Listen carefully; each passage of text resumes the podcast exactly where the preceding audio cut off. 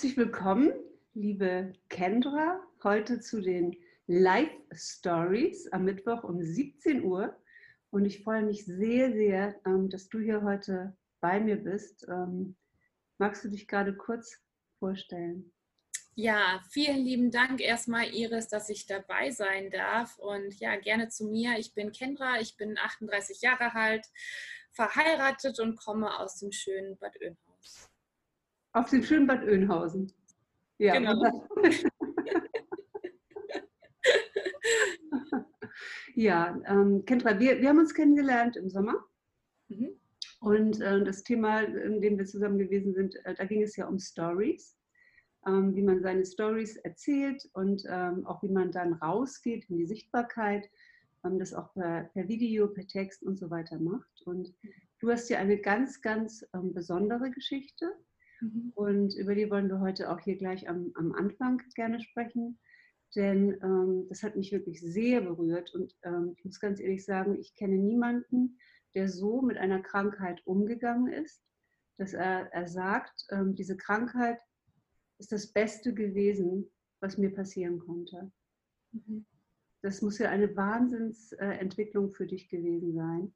Ja. Und ähm, ja, magst, magst du mal erzählen, wie du da hingekommen bist? Ja, sehr gerne. Also ich bin ja letztes Jahr an der Diagnose Brustkrebs erkrankt. Und der erste Moment war natürlich ein Schock, keine Frage. Meine Mutter ist selber dran gestorben, ähm, vor genau dieses Jahr 20 Jahre auch. Und ähm, deswegen ist es ein ganz intensives Jahr auch für mich.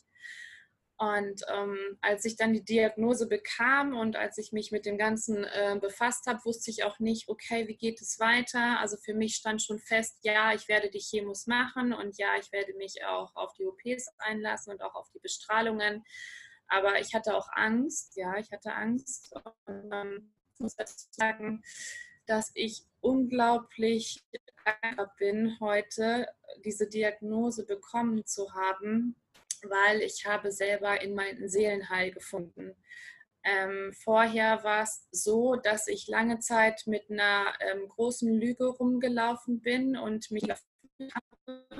Und ähm, durch eine Kundin von mir, die dann auch zu einer Freundin von mir geworden ist, das ist die Cornelia Mönnig, ähm, habe ich eine eine Seelenerdung gemacht. Und ähm, ja, also ich bist du offen ich kann dir vielleicht helfen, ich kann dir nicht sagen, wo es hingehen wird. Ich kann dir nicht sagen, ob du es überlebst, ob du die ähm, Diagnose Brustkrebs überlebst oder ähm, ob irgendwas anderes passiert. Das muss dir klar sein. Und da habe ich gesagt, okay, ja, helf mir bitte. Und dann ähm, hat sie diese Seelenerdung gemacht, das Leben verändert.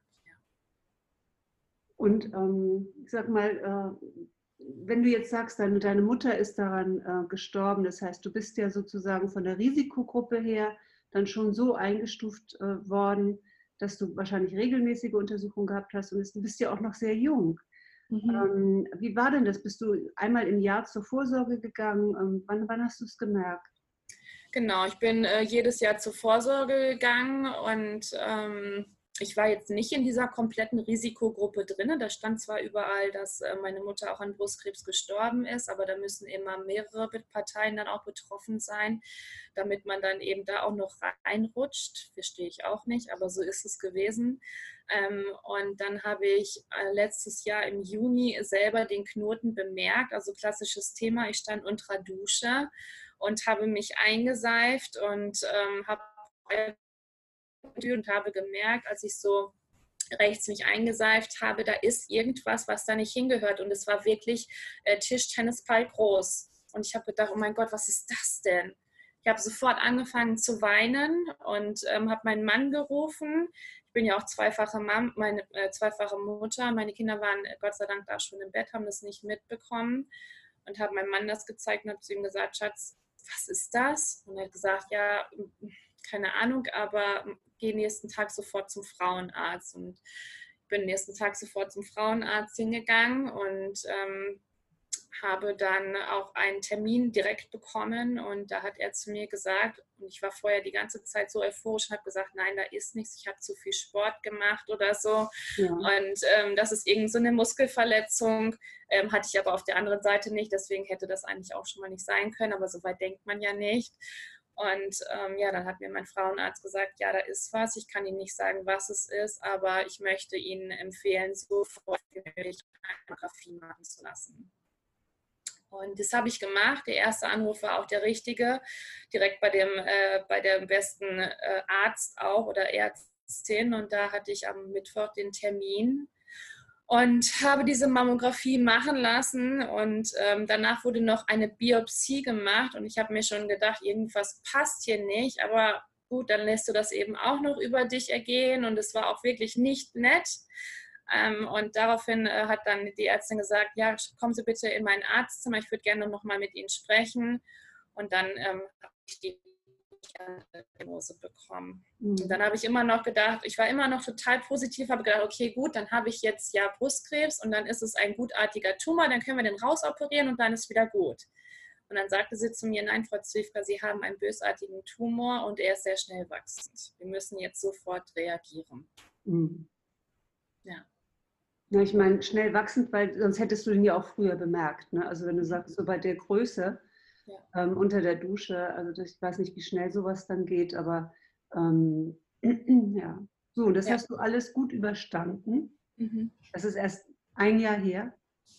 Ja. Und ähm, erstmal herzlichen Glückwunsch dazu. Dankeschön. Also ja, weißt du, dass das gut verlaufen ist und ja. Und ähm, du bist ja auch so ein positiver Mensch, so ein strahlender Mensch, eine Lebensheldin. Mhm. Darüber erzählst du sicherlich gleich auch noch. Und ähm, ja, wie, wie sagst du, äh, du sagst jetzt, ähm, du bist geerdet worden oder es hat eine Seelenerdung gewesen. Das hört sich ja jetzt so ein bisschen spirituell an. Ja. Ist das wie so eine, eine Erleuchtung oder eine, eine Erkenntnis oder ähm, wie, wie ist das gewesen? Mhm, genau. Ja, eine Seelenerdung ähm, bekommt man oder äh, eine Seelenerdung sollte man machen, wenn zum Beispiel Seelenanteile aus deinem Körper raus sind. Das kann passieren bei einem Trauma, bei einem Unfall, beim Tod oder auch äh, bei vielen verschiedenen anderen Sachen dann eben auch äh, bis hin auch ins kindliche Alter oder auch ähm, davor noch. Und dann ist es so, dass die Seele den Schmerz nicht ertragen kann und Anteile aus deinem Körper rausgehen und auch nicht mehr zurückkommen wenn du eben diese Seelenerdung nicht machst. Und so war das eben bei mir damals, vor, so, vor vielen, vielen Jahren, dass die Seele aus dem Körper rausgegangen ist, weil sie diesen Schmerz nicht mehr ertragen konnte. Und ich danach einfach nicht mehr vollständig war. Also ich war schon natürlich noch, äh, noch eine Mutter und ähm, auch eine sehr liebevolle Mutter und eine Frau, aber ich habe dieses, ähm, ich habe mich nie so richtig vollständig gefühlt. Ich habe mich nicht richtig selbst geliebt gefühlt. Ich war nicht ähm, so diese Powerfrau und ich war sehr, sehr verschlossen, sehr, sehr schüchtern, sehr in mich gekehrt und ähm, ja, ich hatte überhaupt nicht so meine richtige eigene Meinung und auch nicht hier so, bam, hier bin ich und so wie du mich kennengelernt hast. So ja, war ich, genau. ja so, war, so war ich absolut gar nicht. Und ähm, da bin ich unglaublich dankbar, dass dann Cornelia Mönnig dann eben Seelenerdung bei mir vorzunehmen. Und ähm, danach hat sich wirklich alles geändert und wir arbeiten auch immer noch tagtäglich zusammen. Und ähm, ich bin so überwältigt, wie danach dann auch der spirituelle Weg eben auch für mich aussah, weil vor einem Jahr hatte ich auch noch überhaupt keine Ahnung, was Spiru Spiritualität ist. Also da war es so. Spiritualität, Spiritualität, ne? Das ist echt genau. Das kommt jetzt auch sehr authentisch so rüber. Also ähm, sag mal, und was ist das? Ist das eine Einmalbehandlung? Also wie muss ich mir das denn vorstellen? Ähm, nein, das ist keine Einmalbehandlung. Das ist schon, dass man äh, mehrere Telefonate führt dann eben auch. Und das ist auch so, so eine Art Segnung. Das ist eben so ein äh, bestimmtes Ritual, was dann auch so gemacht wird und ähm, mit, aber auch mit vorher Dingen, die sie dann auch macht. Ich kann das jetzt ja nicht so gut erklären, ähm, aber es ist ein fortlaufender Prozess, sagen wir es mal so, und ähm, es wirkt auch noch nach. Also das ist bei manchen ist es sofort, dass du merkst, ähm, es ändert sich und deine Energie ist ganz anders und ähm, du hast ein Strahlen, Auftreten und du beginnst den Tag anders. Aber das ist eben auch mit Arbeit äh, verbunden und eben auch, dass du viel selber machst. Auch es äh, muss eben auch viel von dir kommen und äh, du ja, man sollte eben auch selber bereit dafür, zu, dafür sein, eben auch eine Seelenerdung zu machen. Ja. Wem würdest du das empfehlen? Also ist das nur was, was man in einem Krankheitsfall macht ja. oder äh, insgesamt, wenn man irgendwie lost ist? Genau, richtig. Wenn man sich zum Beispiel ähm, ja nicht richtig aufgehoben fühlt oder eben gerade was die Selbstliebe angeht oder auch so Kindheitstrauma, wenn man eine schlechte Kindheit hatte oder wenn man äh, Probleme in der Ehe hat oder ähm, es gibt so viele Dinge, ähm, wo dann ja auch so, so Kleinigkeiten eben passiert sind und ähm, das wirklich so fest verankert ist, also es ist ja auch wirklich wieder diese Glaubenssätze und ähm, ja, dass man die dann auch dadurch dann auch los wird oder eben auch auflösen kann und ähm, sich kann, auch mehr Menschen kann, wie das bei mir der Fall war. Was ist denn so ein Glaubenssatz, den du aufgelöst hast? Da muss ich mal neugierig nachfragen. Ja. ja, der Glaubenssatz bei mir war zum Beispiel, ich bin nicht gut genug. Mhm. Ich habe das nicht verdient. Ähm, und das war bei mir immer echt ein ganz großes Thema. Oder ich kann das nicht, ich schaffe das nicht, auch ähm, ganz, ganz extrem. Und ähm, ich bin nicht liebenswert genug. Also ich, ähm, ich liebe mich nicht selber genug, äh, dass ich es wert bin, eben von anderen geliebt zu werden. Also nicht, was jetzt nicht meine Familie angeht, eben aber andere. Und ähm, das war bei mir ganz, ganz extrem auch, auch mit, dem, äh, mit dem Thema Sichtbarkeitsspiel. Ähm, das war auch ein ganz großes Thema bei mir, aber bei mir war es eben auch die Selbstliebe, dass ich äh, mich vorher nie richtig akzeptiert habe und dass wirklich erst die Diagnose Brustkrebs ähm, meine Schönheit hervorgehoben hat, dass ich wirklich still gestanden habe, als ich keine Haare mehr hatte und ähm, die Augen zugemacht habe, wow, was steht da für eine wunderschöne Frau. Und ähm, ab da, muss ich ehrlich sagen, äh, begann mein neues Leben. Mhm.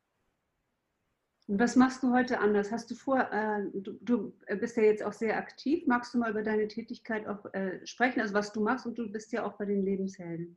Genau, richtig. Ja, ich bin ein äh, Mitglied äh, bei den Lebensheldinnen und Lebensheldinnen steht eben dafür Diagnose nach Brustkrebs.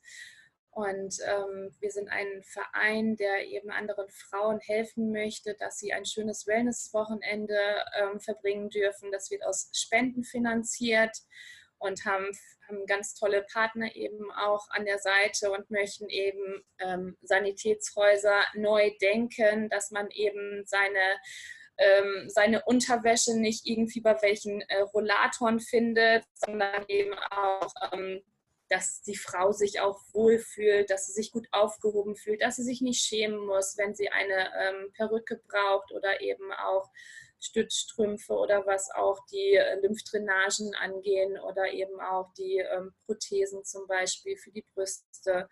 Und dass man da eben neu denken kann, das ist so unsere äh, Zukunftsvision, und ich selber mache ja auch ganz viel. Also ich bin ja äh, selber, dass ich auch anderen Frauen helfe in der Diagnose Krebs und Brustkrebs auch und sie auch begleite, auch stärke, ihnen Mut spreche, zuspreche, eben auch ähm, Bloggerin bin und Jetzt seit einer Woche habe ich mein ähm, eigenes Programm sogar rausgebracht. Ich habe ein E-Book geschrieben und da läuft jetzt gerade die zweite Woche und es ist unglaublich, was ähm, daraus entstanden ist, also was auch, was ich auch erschaffen habe daraus, wo ich unglaublich stolz drauf bin. Und ähm, ja, da wird noch ganz, ganz viel kommen. Da freue ich mich total drüber, was auch Interviews angeht und ähm, das definitiv auch mein Weg sein wird. Ja.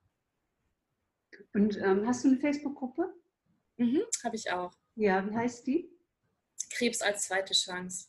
Krebs als zweite Chance. Das heißt, das sehen auch andere Frauen so? Ja. Ja?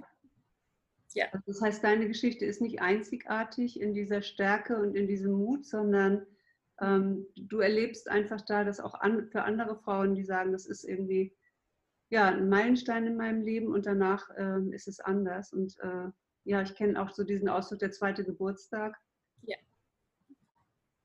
Genau, das ist nämlich auch, also das sehe ich auch immer bei Bloggern, ähm, auch auf Instagram, dass sich mittlerweile auch wirklich ähm, eine neue eine neue Nische dann eben auch bietet. Und zwar sind das die Frauen, die dankbar für diese Diagnose sind, ähm, weil sie sich eben komplett geändert haben, weil diese Diagnose ins Leben ähm, gerufen wurde, damit du dann wirklich komplett dich änderst und ähm, jede Diagnose, egal ob es Krebs ist oder eben auch jede andere Krankheit, ähm, hat immer einen Hintergrund, auch immer einen Hintergrund. Und wenn du dich dann damit da beschäftigst und merkst du auch, dass du vorher in irgendeiner Art und Weise nicht glücklich warst, sei es in, in der Familie und ähm, ja, da ist dann diese Krankheit wirklich eine Chance, dein ganzes Leben einmal umzukrempeln und neu anzufangen. Ähm, sag mal, wenn jetzt die Kendra vorher und die Kendra nachher so unterschiedlich sind, wie sind denn deine Freunde und deine Familie mit dieser Veränderung umgegangen?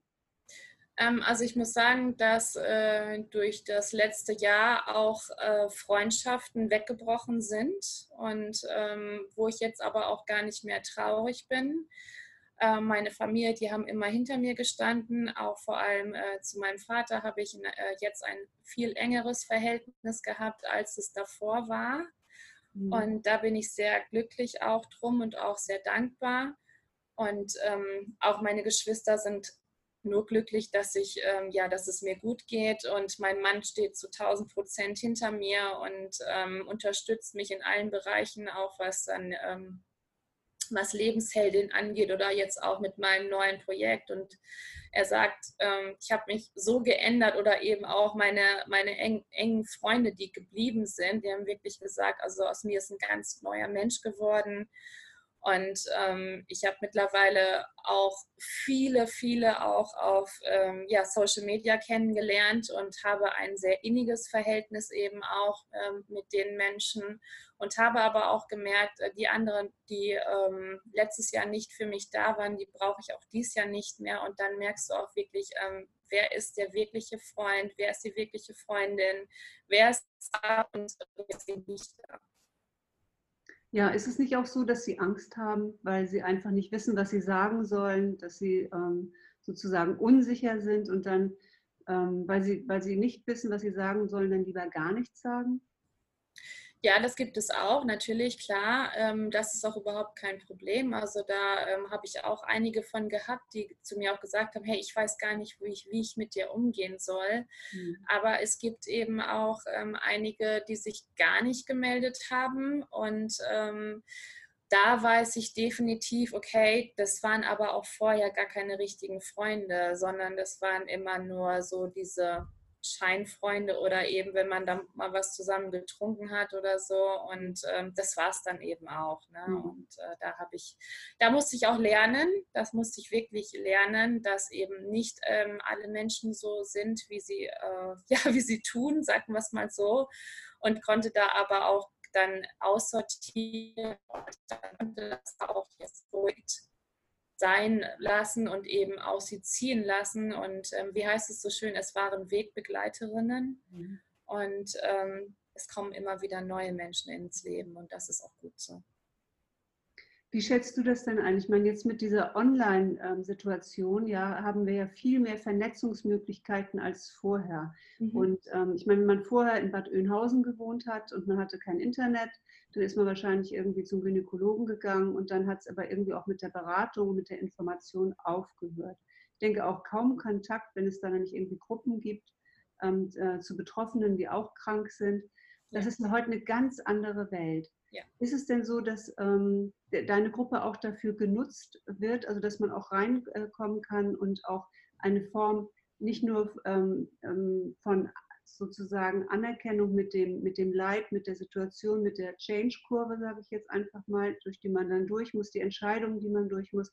Gibt es da, vernetzt du auch mit kompetenter Beratung oder, oder auf, auf Foren oder machst du sozusagen auch da eine Informationsarbeit in, in Richtung Behandlung? Ähm, ja, das habe ich auch schon gemacht. Ich habe nämlich, wurde nämlich auch schon, gerade wenn es jetzt eben hier bei uns im Umkreis ist, wurde ich auch äh, schon öfters gefragt, Kendra, kannst du mir mal sagen, in welchem Krankenhaus warst du, bei welchem Arzt warst du, ähm, bei welchen Ärzten bist du gewesen, in welches Bestrahlungszentrum, welche Reha hast du gemacht? Und ähm, da freue ich mich natürlich auch immer, äh, weiterempfehlen zu dürfen. Und weil das ist wirklich das A und O, dass du echt die passenden Ärzte hast, weil das auch nicht dann ähm, funktioniert es auch einfach nicht. Und da bin ich sehr dankbar, dass ich das eben auch, ähm, dass ich da auch eben Empfehlungen machen kann. Und ähm, ja, dass mein Krankenhaus auch mit mir zusammenarbeitet in dem Sinne und dass ich auch äh, Filmaufnahmen machen durfte im Krankenhaus und eben auch in dem ähm, Bestrahlungszentrum dass man, dass den Frauen auch die Angst genommen wird, wenn sie das sehen, okay, das ist jetzt dieses, ähm, dieses Gerät, dieses äh, Strahlengerät, das sieht ja gar nicht so schlimm aus, wie ich es mir vorgestellt habe. Oder wenn ich dann, ähm, wenn ich dann angeschlossen war an meinen, an meinen Antikörpern, eben auch, dass es eine nette Atmosphäre ist, dass da tolle Ärzte sind, tolle ähm, Schwestern und ich glaube, das gibt einem auch immer ganz, ganz viel. Du hast dich jetzt für einen Weg entschieden, wo du ständig mit dieser Krankheit konfrontiert bist. Hast du denn auch Inseln in deinem Leben, wo du das komplett ausschalten kannst und einfach sagst, so, da, ähm, da habe ich jetzt nochmal was anderes? Ja, das habe das hab ich auf jeden Fall auch. Es ist jetzt nicht so, dass ich jetzt irgendwie äh, 24 Stunden nur an, ähm, an, die, an die Frauen denke, die eben mit der Diagnose Krebs in ähm, irgendeiner Art und Weise in Berührung sind. Also da habe ich wirklich auch meine Achtsamkeit gefunden, dass ich auch oftmals ähm, auch einen Spaziergang mache mit meiner Familie und das Thema da auch gar nicht aufkommt. Oder auch auch beim Sport oder eben auch wenn ich mich mit, ähm, mit Mädels treffe oder mit, mit Eltern. Aber es ist schon ein ähm, großer Aspekt auch in meinem Leben. Aber es ist jetzt nicht so, dass ich da wirklich ähm, 24 Stunden nur darüber nachdenke und auch den ganzen Tag nur Gespräche eben auch mit Gleichgesinnten führe. Mhm. Das nicht. Nein, es ist eigentlich meine Message in die Welt zu tragen äh, dass man ähm, finde in dein Seelenheil, wenn du eben eine ähm, Diagnose bekommen hast und ähm, es ist nicht das Ende der Welt und du kannst eben auch anderes, du kannst auch anders mit Krankheiten umgehen, anstatt sie zu beschimpfen und mhm. nur das Schlechte zu sehen, weil du dann eben so viel Negativität in den Tag mit hineinbringst, dass du auch nicht gesund werden kannst. Das ist auch, das ist auch nochmal, also das ist nochmal ein starker Satz Mhm. Es gibt ja viele, die sich dann da auch wirklich in eine Krankheit rein, reinbegeben und äh, auch die Aufmerksamkeit natürlich dafür bekommen. Und das deutsche Jammern über Krankheiten im Rentenalter ist ja auch äh, eine Legende eigentlich. Ne? Ja. Und äh, ich finde mich auch manchmal in solchen Runden wieder, wo eigentlich nur die Wehwehchen dann äh, zählen, wobei das natürlich jetzt hier nicht vergleichbar ist. Ne? Ja. Was hast du denn noch vor? Du sagst, du hast jetzt mit dem E-Book angefangen und du bist Bloggerin. Ähm, hast du eine Vision, wo du in ein paar Jahren sein möchtest? Ja, auf jeden Fall. Also ich werde dieses Jahr noch, ähm, ich weiß nicht, ob ich es schaffe, aber ich werde dieses Jahr auf jeden Fall noch anfangen, meinen Podcast und ähm, mein Buch rauszubringen. Also Podcast wahrscheinlich eher als das Buch, das wird ein bisschen dauern. Ähm, aber meine Vision ist es auch mit der Cornelia Mönnig zusammen eben auch eine Seelenbegleitung zu machen. Da werde ich gerade drin gecoacht auch und das ist auch mein größter Traum. Und ich weiß definitiv, dass 2020 mein Jahr werden wird und ich auch als Speaker auf der Bühne stehe vor 5000 Menschen. Ja. Sehr schön. Das, das ist ja super. Das, ist ja. Das, mir total gefällt. ja, mehr Frauen auf die Bühne und gerade auch mit, mit äh, solchen Themen. Genau. Ja, ähm, finde ich sehr, sehr cool. Ja, Kendra, ganz, ganz herzlichen Dank dass du Danke. hier heute so offen ähm, gesprochen hast und ähm, war, war, wirklich sehr schön, dich hier da zu haben und dich in deiner Energie und in deiner Freude, ähm, du bist ja der reinste Wirbelwind zu erleben. äh, was ich ja vier Wochen durfte in dem Kurs, ähm, wirklich ganz, ganz großartig. Also ich habe da einen heiden Respekt vor, vor dieser Danke. Wandlung und, und vor diesem Umgang. Finde ich wunderschön. Ganz lieben Dank für dich. Danke dir.